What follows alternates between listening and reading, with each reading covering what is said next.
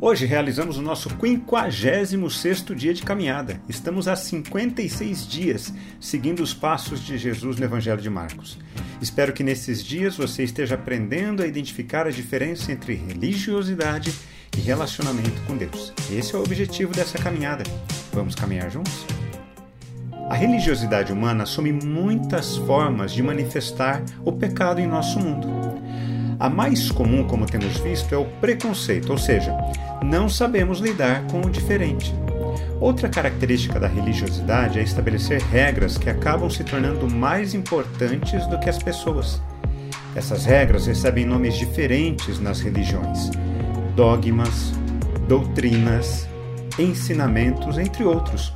Mas a principal característica é estabelecer regras que precisam ser cumpridas para que o fiel seja considerado uma pessoa adequada quem não obedece ou segue essas regras é considerado pecador e impuro.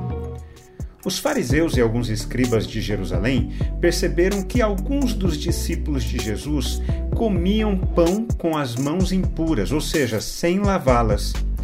Não era por questão de higiene, mas por questão de tradição religiosa, porque os fariseus e todos os judeus, observando a tradição dos anciãos, não comiam sem lavar cuidadosamente as mãos.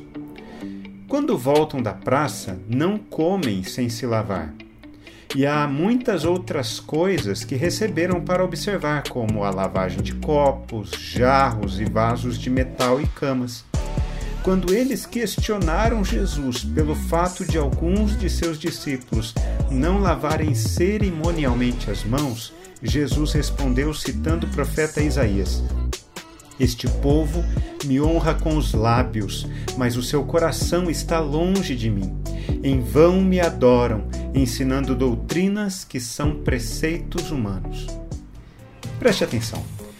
Tradição é a fé viva de gente que morreu. Tradicionalismo é a fé morta de gente viva.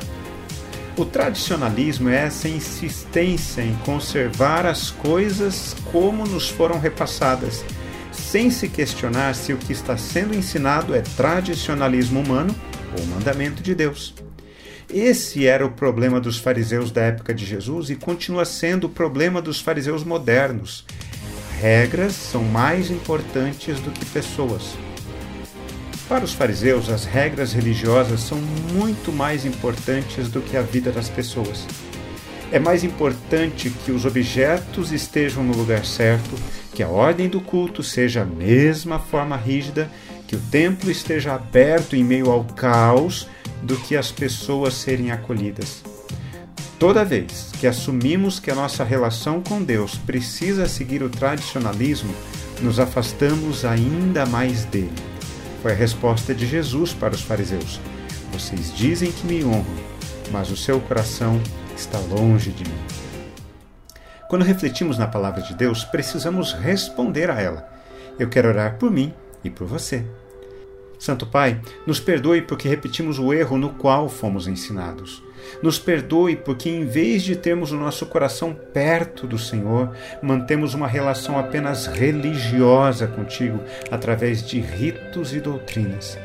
Dá-nos a graça de vivermos em intimidade contigo e liberta-nos da religiosidade humana. Pedimos isso em nome de Jesus. Amém. Um forte abraço a você, meu irmão e minha irmã. Nos falamos em nosso próximo encontro, está bem? Até lá!